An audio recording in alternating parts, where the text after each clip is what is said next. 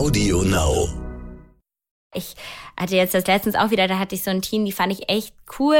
Und die hatten aber, ich glaube, die waren acht Leute und hatten halt nur eine Frau. Und dann habe ich gesagt, nee, das möchte ich gerade so nicht unterstützen, weil ich sehe halt immer, wenn man am Anfang nicht genügend Frauen dabei hat, dann kriegt man die auch am Ende nicht hin und dann hat man eben wieder diese ungleichen Strukturen. Und ich würde schon sagen, dass mir das auf jeden Fall wichtig ist, dass Unternehmen darauf einen großen Wert legen und nicht sagen, ja, wir, wir haben keine Frauen gefunden, weil manchmal muss man einfach ein bisschen länger suchen oder einfach die direkt mit einbeziehen.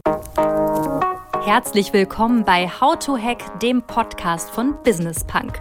Schön, dass ihr dabei seid und jetzt Ohren auf, denn bei uns verraten euch erfolgreiche Gründerinnen und Gründer, Macherinnen und Macher und Kreative, was sie in ihrem Job anders machen. Unsere Gäste erklären euch ihre persönlichen Tipps und Hacks fürs Arbeitsleben. Das Beste daran, hier wird nicht um den heißen Brei herumgeredet, sondern es gibt handfeste Learnings. Ich bin Jana, Fernsehredakteurin und Moderatorin und ich freue mich riesig, Gastgeberin dieses Podcasts zu sein. Schön, dass ihr wieder mit dabei seid. Und ja, auf die heutige Folge freue ich mich ganz besonders, denn wir haben einen Gast, der für mich zu den meist unterschätzten Personen zählt, die ich kenne, mit großem Abstand sogar.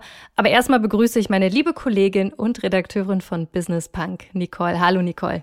Hallo, Jana. Schön, dich zu sehen. Das kann ich nur zurückgeben. Du kennst unsere heutige Gästin ja sicherlich auch schon länger, vor allem über Social Media vermutlich, oder? Ja. Okay, hätte mich auch gewundert, wenn nicht, denn sie hat da mehr als eine Million Follower. Ähm, was würdest du sagen, was hast du mit Diana zu Löwen verbunden, bevor wir sie hier im Podcast hatten? Mhm. Tatsächlich äh, Instagram, TikTok, LinkedIn und äh, damit auch ganz verschiedene Themen. Also wirklich ein breites Spektrum von Fashion, Arbeit, Startup und auch politische Themen gerade im Female-Bereich. Und ich denke, dass viele Diana in Zukunft auch aus dem Fernsehen kennen werden, denn sie sitzt als Investorin bei Die Höhle der Löwen und ehrlich gesagt hätte ich damit nicht gerechnet. Echt nicht? Okay, warum? Na, war bisher irgendwie bei der Höhle der Löwen eher, würde ich jetzt mal behaupten, Investorinnen äh, zu oder ja in der Jury saßen, die schon länger im Business sind. Okay. Interessant. Du, ich ähm, war tatsächlich nicht so überrascht, als ich das gehört habe. Ähm, ich verfolge Diana ja jetzt auch schon seit einigen Jahren und kenne sie auch privat. Und ich habe ihre Entwicklung von der Influencerin hin zur Investorin schon ganz gut mitbekommen. Und ich finde, das ist gerade der logische Schritt. Aber nichtsdestotrotz gibt es natürlich noch eine ganze Menge offener Fragen, die ich an Diana hatte. Ja, vor allem zum Thema Geld, denn das interessiert uns diesen Monat ja besonders. Genau. Wie kam es zu der Entwicklung von der Influencerin zur Start-up-Investorin? Worauf achtet sie bei ihren Investments, aber auch, wenn sie ihr Geld in ja, Aktien oder Immobilien investiert? Wie geht man damit um, wenn man oft nicht ernst genommen wird? Und wie geht sie mit dem krassen medialen Druck und mit Hatern um? Über all die Dinge haben wir gesprochen. Los geht's. Sie ist die jüngste Investorin ever bei der Gründershow Die Höhle der Löwen und ihr Name könnte nicht passender sein. Schön, dass du da bist, liebe Diana zur Löwen. Hi, freut mich sehr, dass ich heute hier bin. Ich freue mich sehr, dass du da bist. Und ist das eine ein Kindheitstraum, der da für dich in Erfüllung gegangen ist, dass du jetzt da in der Jury sitzt? Also tatsächlich schon, weil ich erinnere mich einfach noch daran, wie ich so die Sendung damals mit meinen Eltern immer geguckt habe. Ich komme so vom Dorf und ne, dann hat man halt immer noch so als Teenager mit seinen Eltern manchmal Fernsehen geguckt und die Hülle der Löwen war halt schon immer so eine Sendung, die ich auch so spannend fand, weil es so innovativ war, weil man irgendwie auch so inspirierende Gründerinnen kennenlernen konnte und damals dachte ich halt so, vielleicht kann ich das irgendwie moderieren oder irgendwas anders mal dazu beitragen. Aber ich hätte mir irgendwie nie ja, vorgestellt, da auch als Löwin, als Investorin zu sitzen, weil das einfach noch so weit für mich weg war. Und ich auch damals dachte, man braucht da halt irgendwie schon so ein finanzielles Imperium. Und es ist ja auch gar nicht so leicht, das zu erreichen. Und deswegen war ich total froh, als ich eben diese Anfrage bekommen habe und ähm, freue mich total. Und wann hat sich das geändert bei dir im Kopf? Weg von, ich will mal Moderatorin von dieser Show sein, hin zu, ich kann mir vorstellen, Investorin in der Show zu sein? Also ich glaube immer mehr, als ich dann BWL studiert habe, aber dann auch, als ich immer mehr die Startup-Welt so kennengelernt habe und dann auch immer mehr einzelne Persönlichkeiten, sagen wir vor allem aus der Berliner Startup-Welt getroffen habe, die mich irgendwie auch so ein bisschen ermutigt haben, auch mal erste Schritte zu wagen und zu sagen, mach das doch einfach mal. Also trau dich mal auch zu investieren. Und man braucht da eben jetzt nicht direkt eine Million, die man irgendwie investieren muss, sondern man kann ja auch eben mit kleineren Tickets starten oder ich kann ja eben auch durch meine Reichweite viel beitragen. Und das würde ich sagen, war dann ja so Anfang meiner Zwanziger. Jetzt bin ich ja schon, schon 27. Würdest du sagen, dass man nur das werden kann, was man auch sieht? Also, dass das für dich sehr wichtig war, dass du auch weibliche Investorinnen gesehen hast? Also ich glaube, im Nachhinein hätte ich mir schon gewünscht, dass man auch mehr weibliche Vorbilder in dem Bereich gesehen hätte. Ähm, oder als ich auch mit Social Media angefangen habe, habe ich ja mit so Beauty- und Modethemen angefangen, weil ich halt damals auch nur diese Vorbilder hatte. Also ich habe nur Fashion-Blogger irgendwie im Internet wahrgenommen und war jetzt eben nicht in so anderen Bubbles oder Welten drin, sondern meine Vorbilder waren halt so Beauty-Gurus. Und hätte ich vielleicht mal so einer ja, Raketenwissenschaftlerin oder so auf YouTube oder im Social Media gefolgt, hätte ich vielleicht auch eine ganz andere Karriere eingeschlagen, hätte vielleicht auch was anderes studiert oder hätte andere Impulse bekommen. Und ich glaube, auf der einen Seite spielt da natürlich das Elternhaus auch eine große Rolle, ähm, aber auch eben diese ganze Social Media Welt. Und da ist es eben auch schön, dass jetzt immer mehr weibliche Vorbilder in dem Bereich auch zu sehen sind. Und du gehörst auch dazu. Jetzt hast du gesagt, äh, Ticketgröße ist bei dir jetzt nicht so groß. Wie viel investierst du ja. pro Startup? Also ich habe ja jetzt aktuell sieben Investments schon gemacht und ich versuche eben mein Portfolio jetzt so immer ein Stückchen zu erweitern. Das heißt, ich will wirklich auch diversifizieren. Also es wäre jetzt schön, wenn ich auch demnächst irgendwann mal auf zehn Investments komme. Ähm, und deswegen mache ich meistens so Ticketgrößen so bis zu 25.000 Euro. Jetzt könnten Kritiker sagen, das ist jetzt äh, ein Tropfen auf einen ja. heißen Stein für viele Startups. Ja. Aber ich gehe ja auch immer relativ früh rein. Also bei zum Beispiel einem Investment von mir, da war ich sozusagen pre-pre-seed. Also es war schon wirklich sehr, sehr früh. Ähm, und da, also da sind ja einfach solche Beträge Gold wert für die Gründerinnen, ne? wenn die vielleicht auch noch ihr Produkt ein bisschen validieren wollen. Ähm, das ist ja auch zum Beispiel für Venture Capital äh, oder für die Venture Capital Szene viel zu früh und für mich ähm, eben dann als Investorin eben auch eine coole Chance, auch zu sagen, hey, hier sind eben tolle GründerInnen und ich kann die auch mit meinem Know-how und anderen Dingen unterstützen und bin da aber dafür schon sehr, sehr früh beteiligt, also auch schon zu einer sehr günstigen Bewertung. Und dann ähm, ist es ja auch trotzdem ja, lohnenswert, sagen wir, wenn man da kleinere Beträge hat, weil die dann aber auch, sagen wir, in weiteren Runden ja sich dann schneller ähm, erhöhen können, sozusagen. Was genau deine Investments sind, da reden wir gleich noch mal intensiver drüber. Lass uns noch mal kurz zurück ja. zur äh, die Hülle der Löwen kommen. Ähm, als das kommuniziert wurde, das ist ja noch gar nicht so lange her. Das ging ja auch wirklich krass durch Social Media. Ich habe auch ein Posting gemacht ja. mit dir. Es hat auch echt einen krassen Reach gehabt. Ja. Aber wie das so oft bei dir ist, sowohl positiv als auch negativ, wie gehst du dann mit Kommentare um, wenn Leute da schreiben, was sitzt da eine Influencerin, die kann doch nichts, was soll das? Also da gab es ja dann schon krasse Kommentare, ja. die hat doch nur Glück gehabt, das fand ich ja äh, am allerschlimmsten. Wie reagierst du da drauf? Also ich glaube, mittlerweile bin ich das natürlich leider auch schon zum Teil gewohnt, dass man irgendwie viel Kritik erfährt. Ähm, ich weiß auch nicht, ob es immer daran liegt, auch dass ich natürlich noch relativ jung bin, irgendwie blond und äh, auch viel eben eine Zeit lang Beauty- und Modethemen gemacht habe und das auch immer noch teilweise mache, weil es mir immer noch Spaß macht, ähm, dass viele einen da nicht so ernst nehmen. Und das finde ich eben total schade. Und natürlich kennen einen viele auch nicht so ganz oder die kennen einen nur oberflächlich und ähm, deswegen will ich das schon auch weiter eben so machen, den Leuten natürlich meine Investments und das auch alles mehr erklären. Ähm, aber ich glaube, es ist wirklich so ein langer Weg, dass man da noch so ernst genommen wird.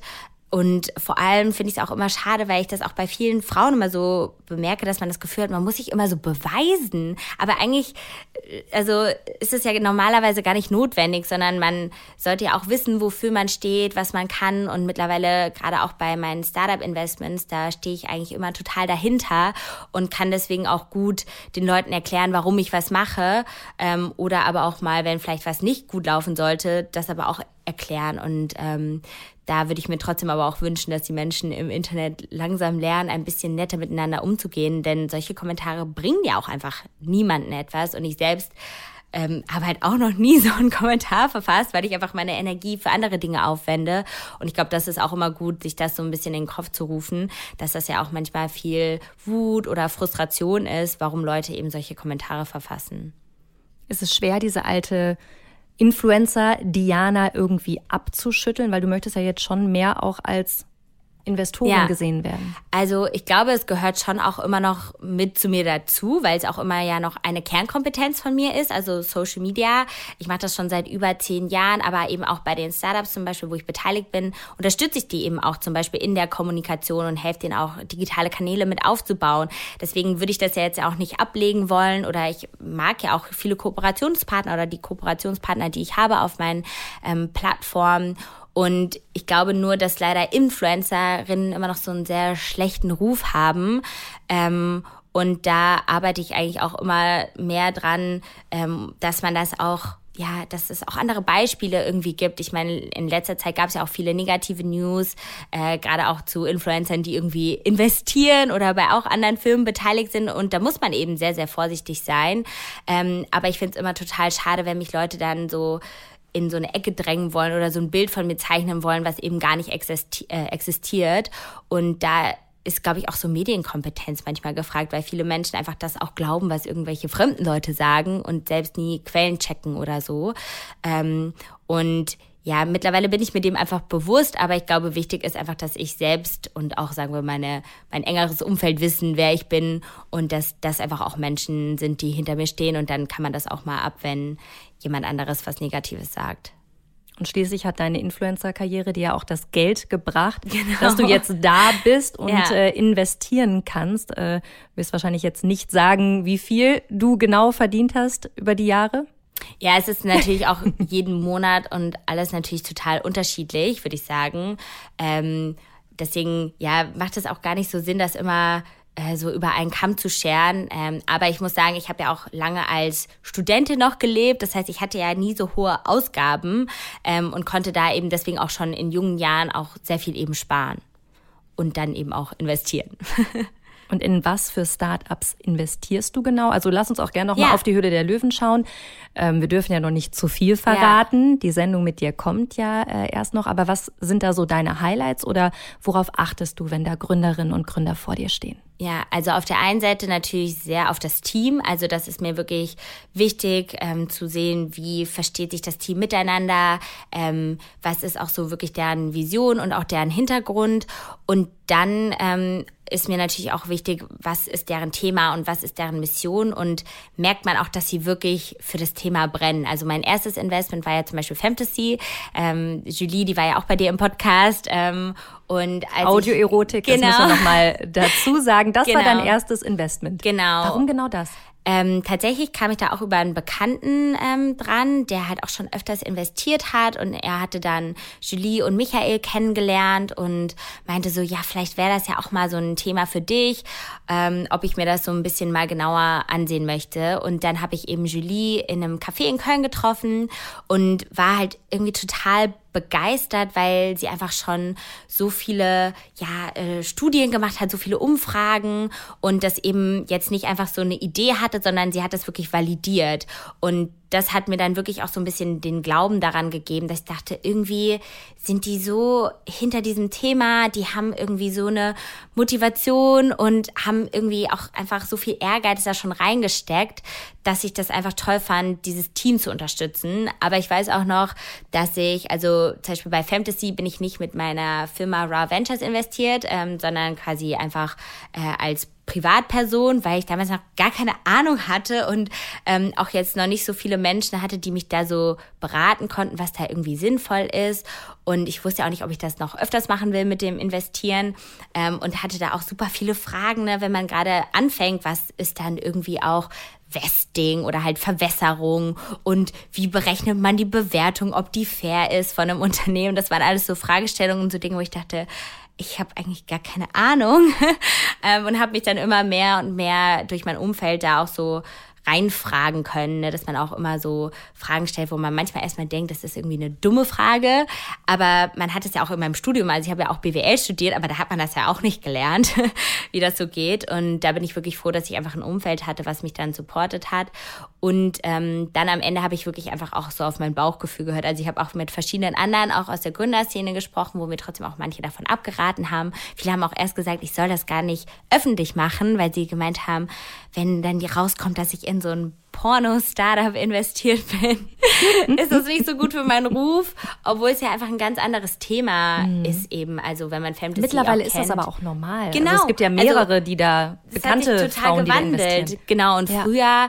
also vor fünf Jahren war das, da waren halt viele schon noch so ein bisschen bedeckter und konservativer zu dem Thema, würde ich sagen. Und es ist ja auch eben jetzt schön zu sehen, dass man jetzt viel öffentlicher darüber reden kann. Oder ich weiß auch noch, ich habe dann doch irgendwann auch mal angefangen, eben als Influencerin darüber zu sprechen sprechen und das in meiner Story zu teilen und das dann auch meinen Influencerinnen, Kolleginnen eben erzählt, dass ich gemeint habe, hey, könntet ihr euch vorstellen, mit Fantasy zu arbeiten? Und am Anfang waren ganz viel noch so, ich weiß nicht, ne, so skeptisch, aber das hat sich eben total gewandelt. Und das ist eben auch schön zu sehen, dass man da ja vielleicht auch so einen Trend relativ früh erkannt hat und ähm, eben da auch dieses Thema so ein bisschen mit begleiten konnte und eben da auch wirklich schön sehen konnte, wie ja auch Fantasy als Unternehmen gewachsen ist und dass sie jetzt ja eben auch nach Frankreich gehen wollen.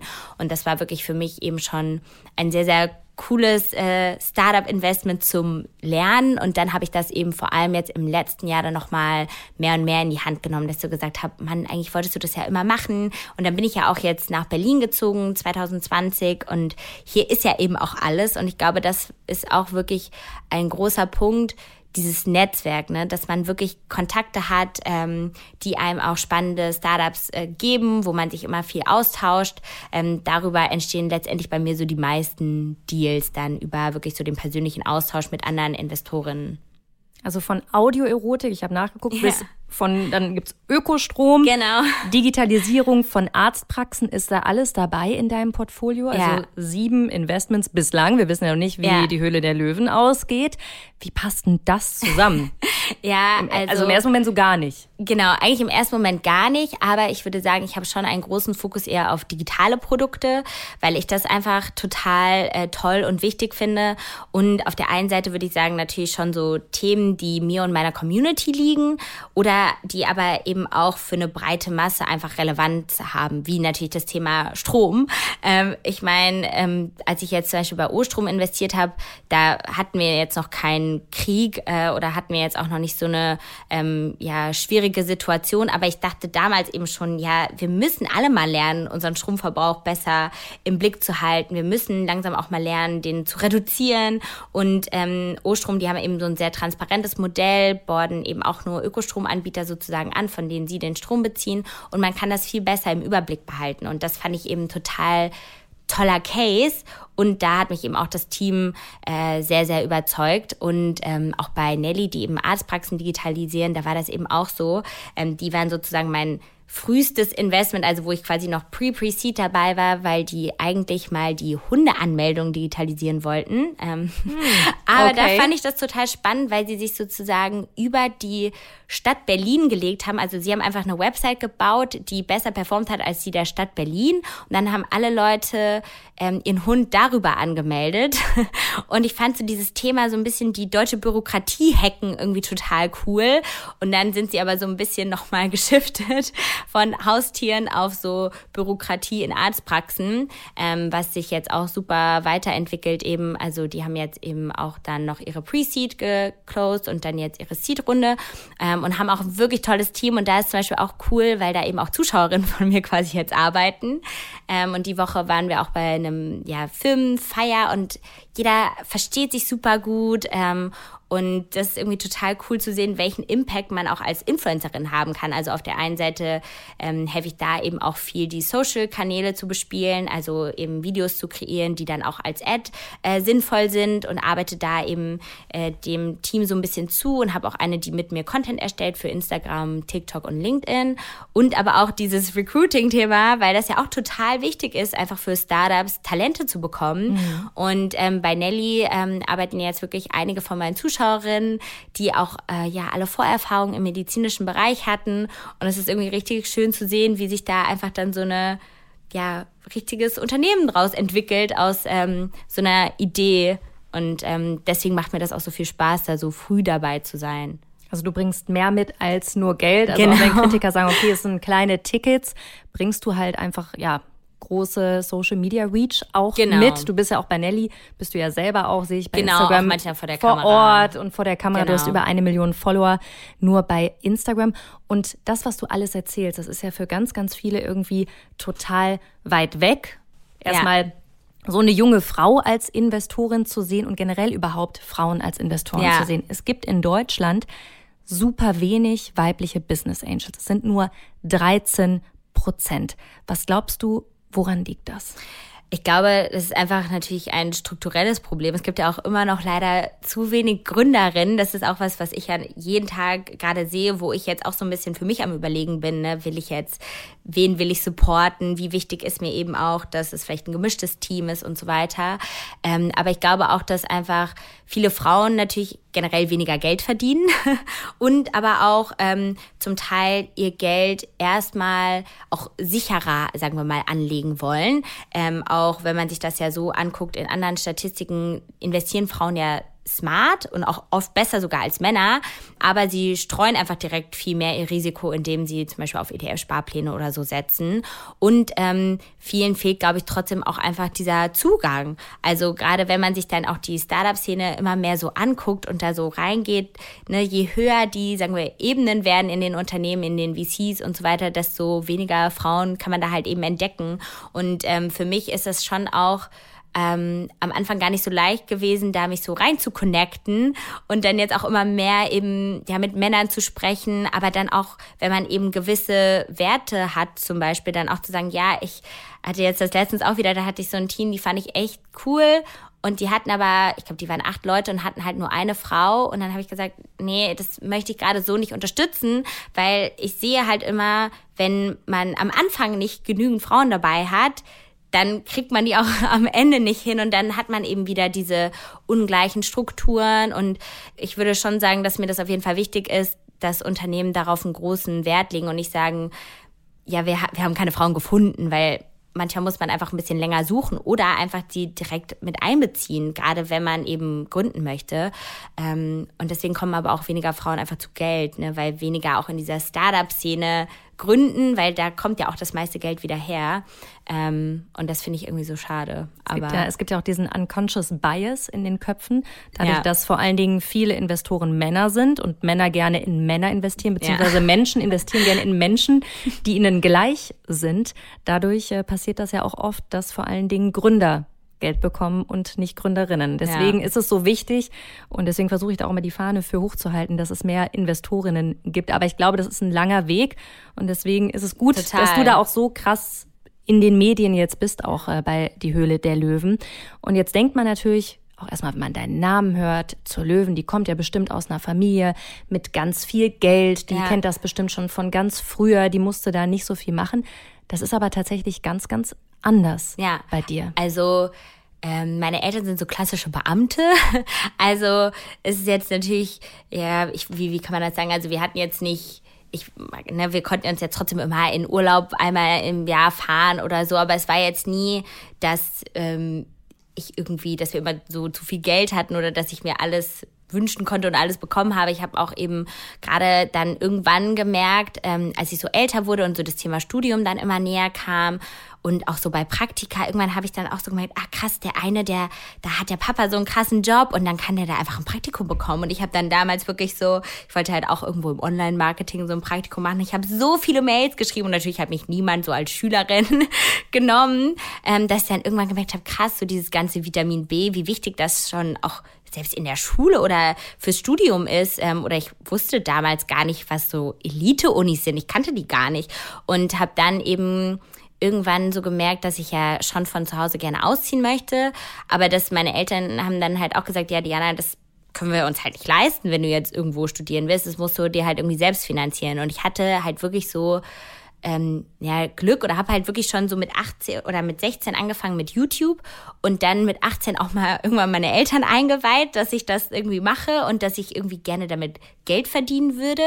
Und ähm, natürlich hört sich das erstmal so komisch an, wenn man seinen Eltern erklärt, ja, ich da so Videos ins in, im Internet hoch und die werden irgendwie von so Leuten geguckt. Vor, ähm, vor, vor zehn Jahren genau. hörte sich das noch komisch an als ja. heute. Und ähm, Sie haben das aber dann eben unterstützt und dann war ich auch bei meinem ersten YouTube-Netzwerk quasi und habe da dann irgendwann so, ja mit 18 auch schon das erste Mal Geld bekommen und dachte so krass, also vielleicht kann ich mir ja wirklich dann durch YouTube oder durch Social Media mein Studium finanzieren und dann hatte ich quasi so ein Deal mit meinen Eltern, dass sie quasi einen Teil von meinem, meiner ersten Wohnung, da hatte ich auch einfach so viel Glück, ne, die war über Oma Kleinmann auf der Zülpicher Straße in Köln, wenn das äh, jemand kennt, ähm, so, so ein Glücksgriff, einfach auch diese Wohnung, weil die so super günstig war. Ich aber da natürlich auch von da aus super meine Videos drehen konnte. Ähm, und dann konnte ich mir sozusagen so schon ja mein Studium durch ähm, YouTube-Kooperationen finanzieren. Ähm, das hat dann wirklich so funktioniert. Ich hatte, glaube ich, so zu meinem Abi äh, um die 100.000 Abonnenten auf YouTube. Ähm, und mittlerweile hat sich das natürlich auch wieder alles total geschiftet. Also ich mache schon immer noch mal YouTube, aber auch nicht mehr so häufig, ähm, weil ja auch mittlerweile so viel in 9 zu 16 in Hochkant irgendwie ist. Aber das war wirklich toll, dass ich damals so diese Chance hatte, ähm, und dann eigentlich auch viel mir beigebracht habe durch so einfach Interesse. Ne? In Köln ähm, gab es zum Beispiel den Entrepreneurs Club oder ähm, MTP, Marketing zwischen Theorie und Praxis. Und ich bin dann immer zu allen Studierendenveranstaltungen quasi gegangen, um irgendwie so Wissen aufzusaugen, ähm, weil ich das eben so cool fand. Und ich glaube, das ist eben was ganz, ganz Wertvolles, ähm, was vielleicht andere so von ihren Eltern damals hätten mitgegeben bekommen oder mitgegeben bekommen haben. So, ja, irgendwelche Tipps, wie man Geld richtig anlegt, weil meine Eltern waren immer so, du musst dein Geld sparen. Also die waren immer nie so, investieren. Die waren immer so, lass das auf dem Konto liegen. Ähm, und dass ich dann da doch irgendwann mal Leute kennengelernt habe, die so gesagt haben, ja, investier das doch mal, auch in dich und in deine Karriere. Also wenn du irgendwie vorankommen willst, vielleicht auch mal in Mitarbeiterinnen investieren und nicht immer dieses Sparen, Sparen, Sparen, ähm, was aber einfach immer noch in so vielen Köpfen von den Menschen irgendwie herrscht. Und aktuell haben wir ja auch Inflation, da ist es ja eben auch nicht so gut alles auf dem Konto nur liegen zu lassen. Würdest du denn sagen, dass du es vielleicht doppelt so schwer hattest, da zu sein, wo du jetzt bist, durch deine Herkunft? Also, also ja. ich würde sagen, ich bin schon trotzdem noch sehr privilegiert im Vergleich natürlich zu vielen anderen. Aber wenn man sich jetzt ähm, zum Beispiel andere Löwinnen anguckt, ähm, haben die das schon, sagen wir, mehr in die Wiege gelegt bekommen irgendwie. Ähm, und das war mir früher gar nicht so bewusst gewesen, ne, wie sehr auch eben Eltern, also das Elternhaus oder auch das Einkommen der Eltern natürlich so einen Einfluss äh, darauf haben. Oder ich sehe das eben auch jetzt, wenn ich gerade, äh, also jetzt mir so Pitch-Decks angucke und dann sieht man, ah, der hat an der und der Uni studiert, was das auch manchmal so für ein Signaling ist. Aber wie schade das eben auch ist, weil es ist ja eben nicht alles, aber man bekommt eben an gewissen Unis natürlich auch direkt schon das Netzwerk äh, mitgegeben und äh, muss da wirklich nur irgendeine Idee haben, noch nicht mal ein Pitch-Deck und kriegt wahrscheinlich schon das Geld irgendwie hinterhergeworfen. Und da haben es eben viele Menschen einfach schon schwieriger. Aber ähm, Social Media finde ich da eben so ein toller Türöffner einfach, weil der auch vielen anderen Menschen, also mir hat es auch ganz viel Wissen gegeben sozusagen und eben auch ähm, geholfen, mich besser auch mit anderen Leuten so zu vernetzen. Und ich glaube, das ist eben was Tolles, ähm, was viele Menschen einfach heute nutzen können, um sich selbst weiterzubilden oder um sich eben auch mit spannenden Leuten zu connecten, wenn sie eben jetzt noch nicht an einer Elite-Uni oder irgendwo studiert haben. Also da gibt es mittlerweile schon viel, viel mehr Möglichkeiten auch.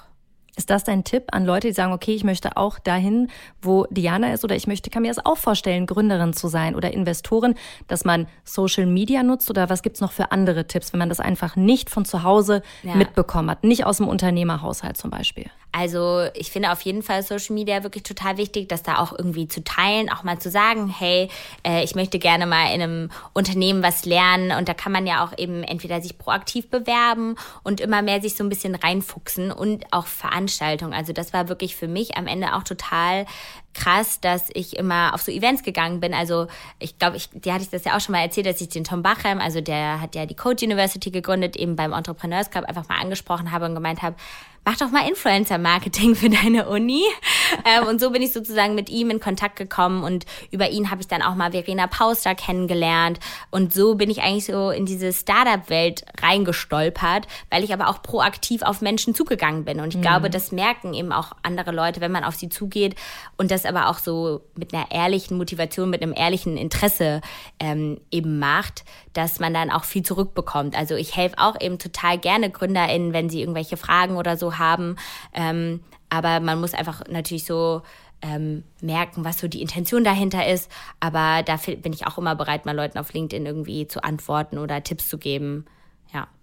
Okay, also den Kommentar auf LinkedIn, sie hat doch nur Glück gehabt.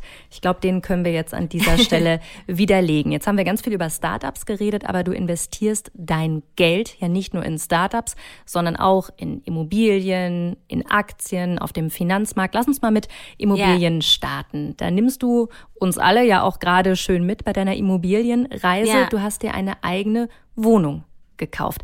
Wie bist du darauf gekommen? Warum hast du das gemacht? Also tatsächlich auch durch eine Bekannte von mir, äh, die Doro Metasch, die hat auch einen bekannten Instagram-Account oder teilt da sehr viel auch. Ähm, die, hatten wir auch gerade im Podcast. Ah ja, siehst du? Auch eine sehr gute äh, genau, Folge. 26 Homes. Ähm, und weil ich hatte damals auch manchmal immer so diese Vorstellung im Kopf, dass man ja erst so verheiratet sein muss und irgendwie einen Mann braucht. Und dann kauft man sich mhm. gemeinsam ein Haus. Und ähm, bei Doro, die, sie hat irgendwie das geschafft, dass sich einfach dann nochmal, dass das so Klick gemacht hat. Ich dachte so, hä, nee, ich kann das ja auch einfach alleine machen und dann hat man einfach auch eine gute Altersvorsorge. Ähm, und natürlich sollte man, finde ich, bei allen Investitionen, egal ob es jetzt Startups sind oder Aktien oder Immobilien, natürlich auch auf den Wert gucken. Also ist der irgendwie fair bepreist.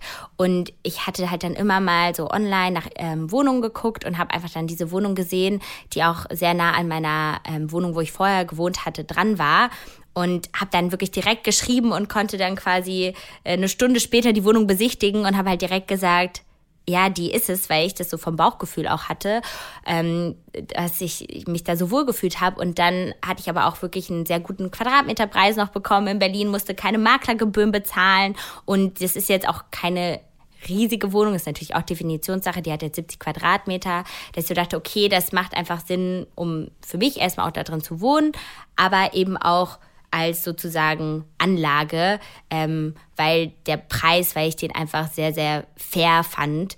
Ähm, wenn ich mir jetzt andere Preise angeguckt habe, war die einfach weit unter dem Quadratmeterpreis für diese Lage, dass ich gedacht habe, das ist ein ein gutes Investment. ja, und äh, jetzt ist es noch besser, weil jetzt sind die Zinsen gestiegen. Also du hast genau. wahrscheinlich alles noch zur richtigen Zeit genau. irgendwie gemacht.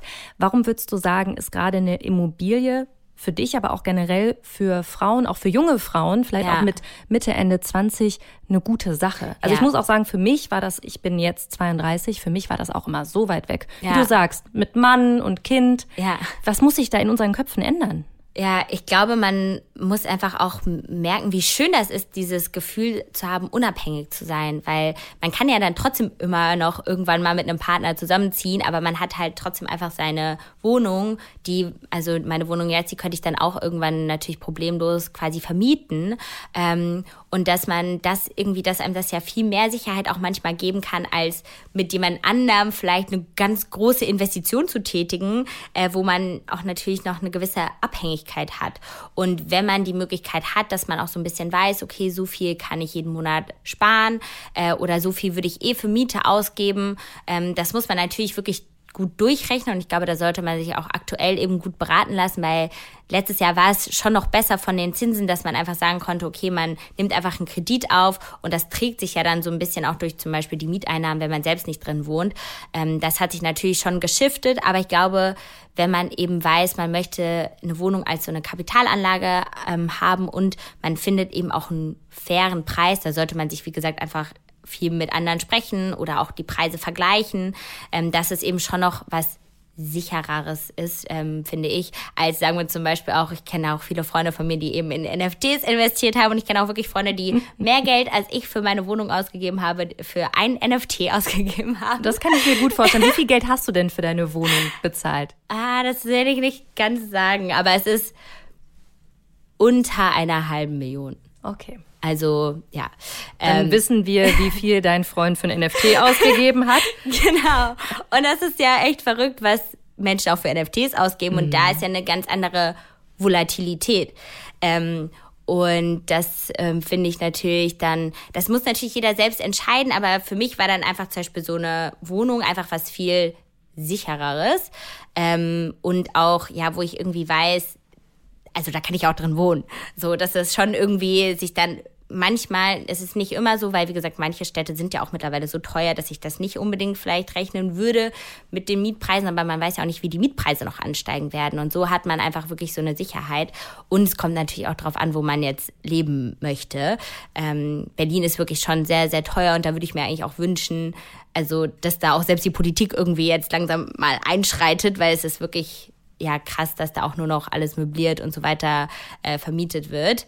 Ähm, aber für mich war das einfach so eine Sicherheit. Und ähm, wie gesagt, auch beim Investieren gucke ich eben mir auch immer, ob ich den Preis fair finde. Also auch wenn ich jetzt zum Beispiel in ein Startup investiere, ähm, das war ja vor allem auch im letzten Jahr super extrem, was da Unternehmen für Bewertungen hatten. Und ähm, das habe ich eben auch schon immer sehr im Blick gehabt, wenn ich jetzt in ein Startup investiert habe, dass ich einfach geschaut habe, ob ich die Bewertungen fair finde. Also ähm, Startups, die jetzt zum Beispiel noch gar keinen Umsatz hatten und die auch vielleicht ihr Produkt noch nicht mal validiert hatten, hatten da schon irgendwie zum Teil Bewertungen von über fünf, sechs Millionen. Und dann war mir das einfach, das fand ich einfach nicht cool. Und das bereinigt sich ja gerade. Ne, genau, ne, dass ich so gedacht habe, also ihr könnt doch auch erstmal weniger Geld einsammeln, könnt es erstmal validieren und testen. Und dann könnt ihr ja immer noch eure krasse Bewertung ähm, haben wollen. Aber so lohnt sich das dann für mich als Angel auch nicht, weil, ne, wie gesagt, man muss das ja dann doch irgendwie auch wert sein. Und da achte ich eigentlich schon immer sehr drauf, wenn ich jetzt eben in Unternehmen investiere, dass ich sage, ist die Bewertung irgendwie sinnvoll oder können manche Unternehmen schon was vorweisen oder das Team ist wirklich so gut und hat eine faire Bewertung, dass ich selbst sage, okay, selbst wenn die das Thema shiften, ähm, habe ich zu einem guten Preis in ein gutes Team investiert, sagen wir so. Du machst dir auf jeden Fall Gedanken. Und ja. äh, bei der Immobilie, um dann nochmal kurz zurückzukommen, was haben deine Eltern gesagt? Äh, die waren eigentlich total ähm, happy und stolz irgendwie, ähm, weil ich aber auch ja irgendwie schon so mit dem Bauchgefühl nach Berlin gegangen bin. Ich habe ja auch länger in Köln gewohnt eben und da hatte ich dann alles verkauft äh, und hatte dann auch länger jetzt in Berlin möbliert gewohnt. Ich so dachte, vielleicht habe ich wirklich Glück und finde irgendwas, ähm, dass ich da einfach ähm, ja, einfach was habe so zum Einziehen und was mir, was irgendwie so mein Reich so ein bisschen ist. Und das ist jetzt wirklich auch das Coole, dass man dann ja auch eben ein bisschen noch wieder was dann in die Renovierungsarbeiten stecken kann, dass es dann eben auch mal so ist, wie man das selbst machen würde, weil bei einer normalen Wohnung, wo man jetzt vielleicht auch manchmal nur ein Jahr oder so drin wohnt, ähm, da würde man ja jetzt ja nicht so viel in Möbel und andere Sachen investieren. Jetzt kommen wir von Immobilien zu Aktien, ETFs. Also du bist ja wirklich breit aufgestellt. Ne? Mhm. Also Startups, Immobilien, ETFs. Da hast du auch recht früh schon angefangen, bei Social Media drüber zu reden. Ja. Hast du auch immer noch in deinen Story-Highlights. Wie bist du darauf gekommen? Und war, was war für dich da im Kopf so, okay, ich möchte jetzt mein Geld in Aktien, ETFs investieren? Ja. War es, weil du einfach so viel Geld verdient hast als Influencerin? Mm, also Und ich, ich wusste es, wohin damit. nee, ich muss eher sagen, das war auch so ein bisschen, ja, dass ich das irgendwann dann so von meinen auch eher Freunden aus der Startup-Welt so ein bisschen mitbekommen habe, dass ja Leute auch irgendwie in Aktien investieren, weil das Traurige ist ja, in Deutschland ist es ja immer noch nicht so bekannt, dass Menschen irgendwie in Aktien oder äh, in ETFs investieren. Das ist ja immer noch, also viele, so meine Eltern sind auch eher so Team Sparbuch, Sparbrief und irgendwelche, ja, diese ganzen Sachen, die man so, wo man für 10, 20 Jahre sein Geld quasi irgendwie gibt, damit man dann so ein paar Prozent Zinsen bekommt. Ähm, so. Und ähm, irgendwann habe ich dann eben ja mehr und mehr so mit Freunden auch über Aktien und äh, ETFs gesprochen, beziehungsweise ich muss sagen, damals sogar nur über Aktien. Ähm, und ich habe halt auch naja, sagen wir, Glück gehabt oder ich war eben zu einem guten Zeitpunkt, habe ich mit dem Investieren angefangen, also vor ungefähr fünf, sechs Jahren, ähm, wo es ja auch damals so an der Börse so hoch ging. Und ich habe dann eben auch selbst erstmal so wie wie man vielleicht anfangen würde, wie ich es aber vielleicht heute auch nicht mehr so ganz machen würde. Also vielleicht kann ich es mal erzählen. Ich habe halt damals, dachte ich so, okay, welche Unternehmen benutze ich denn selber? So, und dann war halt natürlich so YouTube, also Google, so auch einer meiner Arbeitgeber quasi, äh, genauso wie ähm, Apple-Produkte, dass ich gedacht habe, okay, ich kann halt, ich brauche die so zum Arbeiten und deswegen habe ich halt damals viel schon in so Tech-Firmen investiert, ähm, weil ich die irgendwie so, ja, einfach von denen gehört habe und sie selbst genutzt habe. Und äh, die sind natürlich in den letzten Jahren sehr stark gewachsen. Jetzt ist natürlich auch wieder so ein bisschen zurückgegangen. Ähm, und ich habe vor allem aber dann auch immer mehr einfach gemerkt, ähm, dass also man überschätzt ja auch sehr leicht sein Wissen. Ich würde sagen, ich habe nie so richtig gegambelt oder äh, ne, so krasse Trading-Sachen ausprobiert. Ähm, ich habe dann eher immer versucht, langfristig in Firmen zu investieren. Ähm, oder man könnte ja auch überlegen, aber das ist auch eben für, sagen wir, die den Otto-Normalverbraucher nicht sinnvoll zu schauen, findet man jetzt da auch die Bewertung äh, an der Börse fair ne, zu dem Umsatz.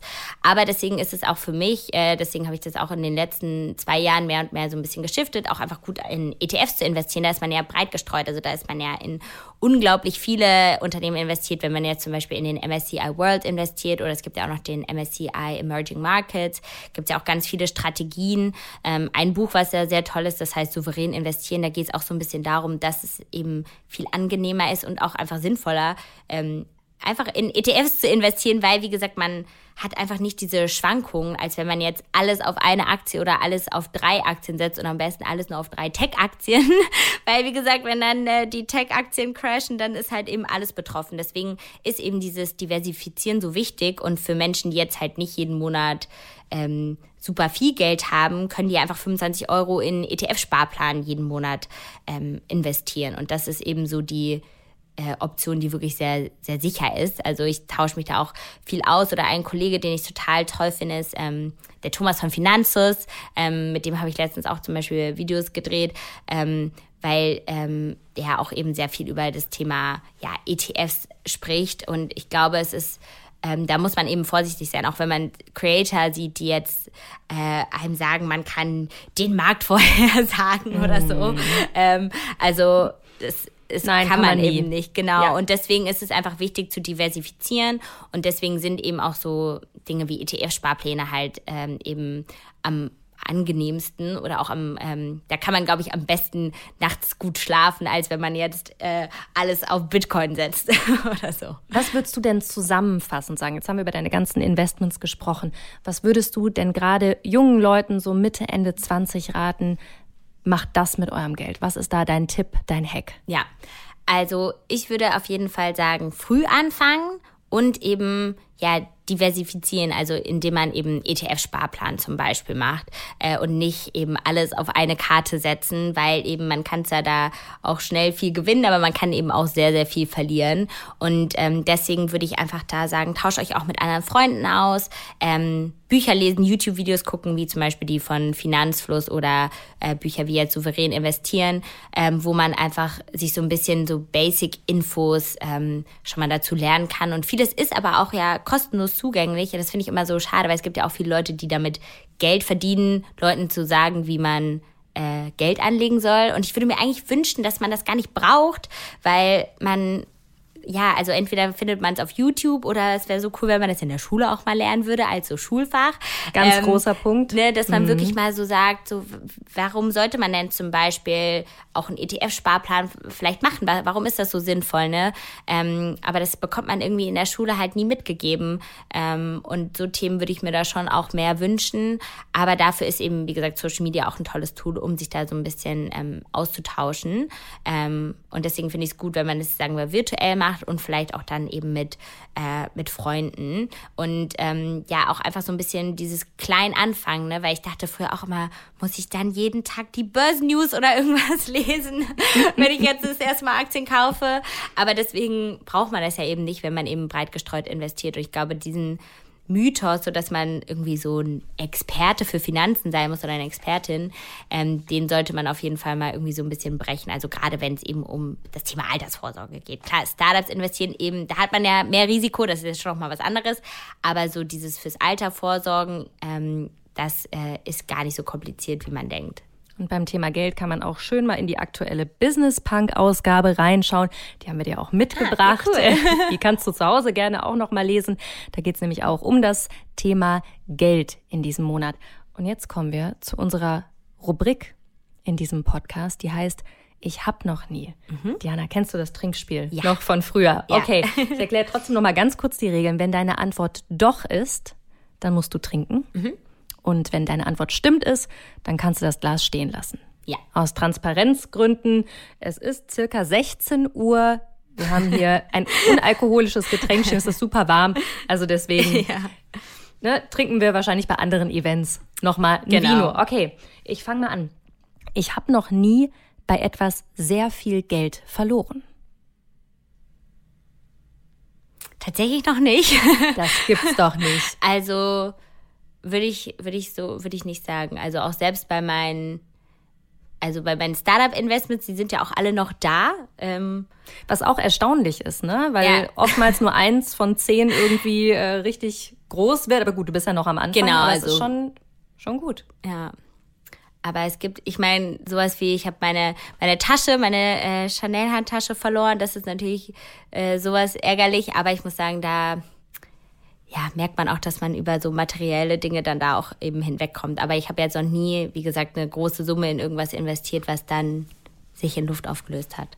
Also bei dem ganzen Bitcoin-NFT-Hype nicht viel Geld verloren. Nee. Okay. Ich habe noch nie mich für etwas extrem geschämt. Mm, also ich würde sagen, es gibt schon Dinge, vielleicht auch auf Social Media, die ich so nicht mehr machen würde. Ich weiß nicht, ob Scham das richtige Thema ist, aber dadurch, dass ich auch schon so lange äh, Dinge auf Social Media teile ähm, und auch meine Themen so gewandelt habe, ähm, würde ich schon sagen, dass ich einiges auf jeden Fall anders machen würde. Ähm, Deswegen, ich, ich würde einfach mal so einen Schluck nehmen. Äh. Sehr gut, sehr gut. Weil du hast ja früher bei YouTube oder auch bei Instagram, du hast ja auch ganz andere Themen gehabt. Ja. Ne? Auch klar, der weibliche Körper. Und viele von deinen Themen gingen dann ja auch irgendwie so durch die Presse. Dann hast du irgendwie Vulva-Cupcakes gebacken. Ja, total, dass sich auch Leute immer noch manchmal über Dinge lustig machen mhm. oder aber auch manchmal Dinge von mir aus dem Zusammenhang reißen. Ich habe zum Beispiel auch mal ein Video gemacht zum, äh, zum Thema Gendern und was es da alles für Methoden gibt. Und das haben dann irgendwie verschiedene Leute so aus dem Kontext gerissen und jetzt schreiben mir halt noch immer Leute, dass ich irgendwie so eine bestimmte Methode zum Gendern anwenden würde oder dass ich das so promoten würde, obwohl ich das halt nie getan habe. Ähm, und das ist leider etwas, was mich richtig aufregt manchmal, dass ähm, es auch immer mehr so Meinungsmacher gibt, den Leute irgendwie Glauben schenken, obwohl die, also man denkt, sie seien Journalisten, aber dann guckt man eben auch in deren Quellen und sieht halt, die haben vielleicht irgendwie ein, zwei Slides mal so verlinkt, aber zum Beispiel meine Inhalte oder meine Sachen gar nicht. Das heißt, man kann gar nicht schauen, ob das, was er jetzt sagt zu so einem Beitrag, ob das irgendwie stimmt. Und das finde ich auch total gefährlich, aber auch für mich dann ein gutes Learning zu wissen, dass das gerade in der heutigen Zeit immer leicht passieren kann, dass Leute Dinge aus dem Kontext reißen und das dann ganz anders framen. Wie gehst du denn mit solchen Shitstorms dann um, auch innerlich. Also du bist erst 27 und dann kommt da halt, ne, es gab es ja bei ein paar Sachen, ja. wir müssen ja jetzt nicht ins Detail gehen, haben wir auch die Zeit leider nicht mehr ja. für. Aber wie gehst du dann damit um?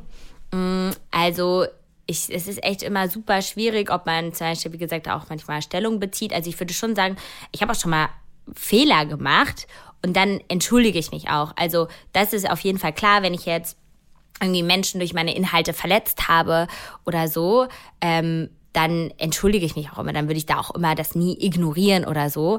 Aber wenn jetzt Leute irgendwie was aus dem Kontext reißen oder so, dann will ich denen eben auch keine Plattform geben, weil die Leute, die mir sagen wir so treu folgen und ähm, die einfach meine Inhalte so sehen, ähm, die, denen wird das vielleicht auch gar nicht vorgeschlagen und dann versuche ich das eher so ein bisschen zu ignorieren und einfach für mich so zu sehen, okay, es geht ja auch irgendwie weiter. Und das ist, glaube ich, auch so das, das Wichtige, ähm, dass man ja einfach das nicht so nah an sich ranlässt. Aber es ist wirklich auch nicht so leicht. Also es gibt auch echt manchmal Phasen, wo ich dann so, ein, so das ganze Wochenende nur so zu Hause hänge und mir, mir dann auch die ähm, irgendwie Kommentare durchlese und denke so, Diana, du sollst das eigentlich nicht machen, weil das bringt gar nichts, wenn du jetzt guckst, was irgendwelche Leute, die dich eh nicht mögen, äh, über dich sagen wollen.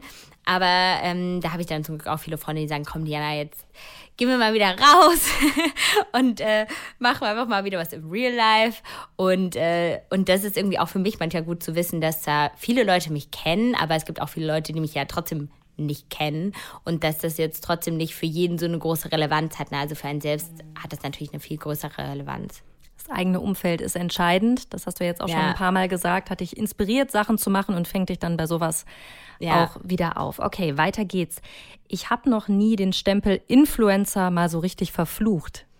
Mm, doch, das auf jeden Fall. Wann vor allen mm. Dingen? Also ich glaube es schon eigentlich regelmäßig, dass es mich schon stört, ähm, dass einfach auch der Job als Influencer so einen schlechten Ruf hat und dass Leute dann auch einem immer unterstellen, man würde nicht arbeiten.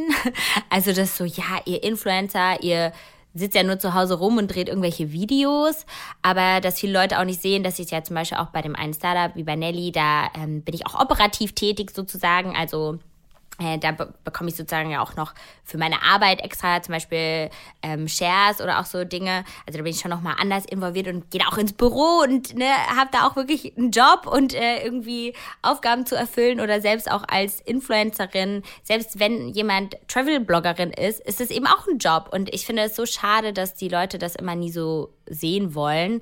Ähm, weil natürlich hat manches irgendwie was mit äh, Privilegien zu tun. Also ich glaube schon, es gibt schon natürlich sowas wie so ein Pretty Privilege auf Social Media. Also das sieht man ja auch bei vielen Fashion-Bloggern oder bei Fashion-Shows. Da sitzen leider auch in der Front Row mehr Menschen, die aussehen wie Models, als dass man da jetzt von Vielfalt sprechen würde. Äh, das heißt, kann jetzt nicht jeder so leicht Fashion-Bloggerin für Louis Vuitton werden. Ähm, aber trotzdem arbeiten die Menschen hart und es bringt ja auch nichts, dann andere irgendwie dafür runterzumachen. Ähm, weil sie auch einfach ihren Job machen. Also es ist ja auch viel Neid. Ähm, aber das stört mich eben. Oder dass es mhm. eine Zeit lang eben andere ja, Creator oder eben Leute wie so ein Oliver Pocher gab, die so ein ganzes Format gemacht haben, um Influencer zu bashen. Also bei dir ist das Wort Influencer eigentlich Fluch und Segen zugleich. Ja. In gewisser Weise, ne? Ja, weil eigentlich ist es ja auch was Cooles. Also mir hat das einfach so viel ermöglicht. Ähm, ich benutze halt mittlerweile eher so den Begriff Content Creator, aber letztendlich fände ich es auch okay, wenn man einfach Influencer, Influencerin sagen würde und das aber einfach nicht immer so einen negativen Beigeschmack hätte. Mhm. Letzte, ich habe noch nie Frage, die auch sehr gut dazu passt. Da muss ich auch ganz oft dran denken, wenn ich an dich denke. Ich habe noch nie gedacht, dass ich total unterschätzt werde. Mhm. Äh, ja, da muss ich auf jeden Fall. Oder nee, warte, ich habe noch nie. Doch, das habe ich schon öfters. Jetzt bin ich gespannt, wie groß, wie groß äh, dein, dein Schluck ja, ist. Also so oft, ähm, weil ich auch irgendwie das Gefühl habe, und das fällt mir auch noch immer total schwer, dass man sich immer so beweisen muss. Also auch, dass Leute trotzdem einen für was irgendwie anfragen und dann ähm, fällt mir es auch manchmal schwer, dann zu sagen, ja, aber ich würde gerne dafür die und die finanzielle Entschädigung nehmen, wenn ich irgendwie hier eine Beratungsdienstleistung oder so erbringe. Ähm, weil man irgendwie Angst hat, das kommt dann so hart rüber oder das ist irgendwie zu viel. Ähm, und so Dinge bekommt man dann ja irgendwie auch manchmal so mitgegeben.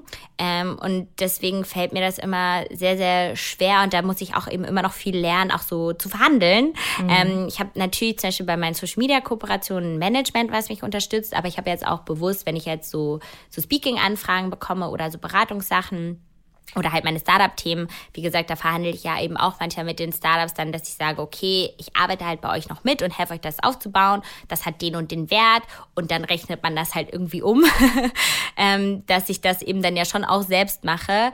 Aber da ähm, bin ich irgendwie sehr froh, dass ich dann auch viele Leute in meinem Umfeld habe, die ich dann einfach auch nochmal anrufen kann, ähm, die das schon auch irgendwie gemacht haben. Aber es ist echt, glaube ich, so, dass man sich gerade irgendwie auch als Frau immer so noch unter Wert verkauft ähm, oder eben Angst hat, so ähm, ja, einfach auch finanziell entschädigt zu werden, wenn man irgendwie eine Leistung erbringt. So, man kann ja nicht jedem einfach so helfen, man kann nicht zu jedem nett sein und man muss auch eben lernen, vor allem auch Business und Privates zu trennen, äh, weil das mhm. ja auch sich manchmal so ein bisschen vermischt und äh, da ist mir das auch ganz wichtig, dass ich da auch lerne, irgendwie Grenzen zu ziehen. Ähm, wenn einem dann trotzdem Leute ihre Handynummer auf LinkedIn schicken oder so Sachen, ähm, wo man da, da auch wirklich dann so ein bisschen, ja, lernt, Grenzen zu ziehen und sagen, auch für mich dann zu erkennen, was wollen die Menschen von mir? Ne? Wollen die jetzt meine Reichweite? Wollen die mich privat kennenlernen oder wollen die irgendwas Geschäftliches von mir? Und dann auch zu sagen, okay, das ist jetzt geschäftlich und da muss man eben auch, ja, seinen Wert kennen. Ausrufezeichen. Ja. Gut zusammengefasst zum Schluss. Diana, vielen, vielen Dank für das Gespräch. Ich freue mich riesig auf die Folgen mit dir bei Die Höhle der Löwen. Ich bin super gespannt, in was du investierst. Wir durften es dir ja noch nicht entlocken, sonst hätten wir auch jedem den Spaß genommen, ja. die Sendung zu schauen. Magst du vielleicht noch was sagen dazu, wann das ausgestrahlt wird? Ja, am 26.09. Da sollte man auf jeden Fall einschalten. Okay. Das machen wir. Vielen Dank, Diana. Bis bald. Gerne. Okay, ich denke, was man aus eurem Gespräch mitnehmen kann, ist, Zeit ist ein erheblicher Faktor für Geld, wenn man das mal so auf eine nicht mathematische Formel runterbrechen möchte. Man sollte echt so früh mit dem Investieren anfangen wie möglich. Ja, das schon, aber sind wir mal ganz ehrlich, das geht natürlich nur, wenn man äh, ja nicht das ganze Geld für Wohnen, Energie und Lebensmittel bezahlen muss. Das muss man auf jeden Fall festhalten. Das ist ja gerade bei vielen Leuten der Fall. Ja, da hast du recht. Da muss man realistisch bleiben zurzeit. Aber vielleicht kann ja unser Gast nächste Woche da ganz gute Tipps geben. Ich glaube auch, er setzt sich nämlich intensivst mit dem Thema Finanzen auseinander. Es ist Thomas Kehl von Finanzfluss, der ist unser Gast nächste Woche. Er ist das Gesicht von Deutschlands größtem Finanz-YouTube-Kanal, erfolgreicher Podcast-Host und Spiegel-Bestseller-Autor. Ja, und ihr sprecht unter anderem über die sieben großen finanziellen Denkfehler und auch darüber, wie er ganz persönlich sein Geld anlegt. Das wird super spannend. Ich freue mich sehr darauf. Das wird es. Ich freue mich auch sehr. Und ganz, ganz wichtig noch zum Schluss, bevor ich es vergesse. Wenn ihr Feedback, Anregungen und Kritik habt, dann schreibt mir doch gerne eine Nachricht bei LinkedIn oder Instagram. Da heiße ich genauso, wie mein richtiger Name ist, Jana Linke, versprochen. Ich werde alles lesen und ich freue mich auf eure Nachrichten. Bis nächste Woche. Lesetipp der Woche darf ich euch kurz eine andere super inspirierende Unternehmerin vorstellen? Lena Nussbaum. Sie hat das Modelabel Yes My Love gegründet und das Besondere an diesem Label ist, dass es dort bald hybride Mode gibt. Hybride Mode, was ist das genau? Also, wenn man dort ein Kleidungsstück kauft, bekommt man auch eine digitale Version davon die im Metaverse nutzbar ist. Und das Kapital für ihre Marke will Lena Nussbaum via Blockchain sammeln. Also alles super futuristisch. Und ein ganzes Interview von ihr findet ihr in der neuesten Ausgabe von Business Bank. Viel Spaß beim Lesen. Das war How to Hack für heute. Ich hoffe, es hat euch gefallen. Immer donnerstags gibt es eine neue Folge. Abonniert uns gerne fleißig auf Audio Now oder wo auch immer ihr Podcasts hört. Und über eine 5-Sterne-Bewertung würden wir uns natürlich auch freuen.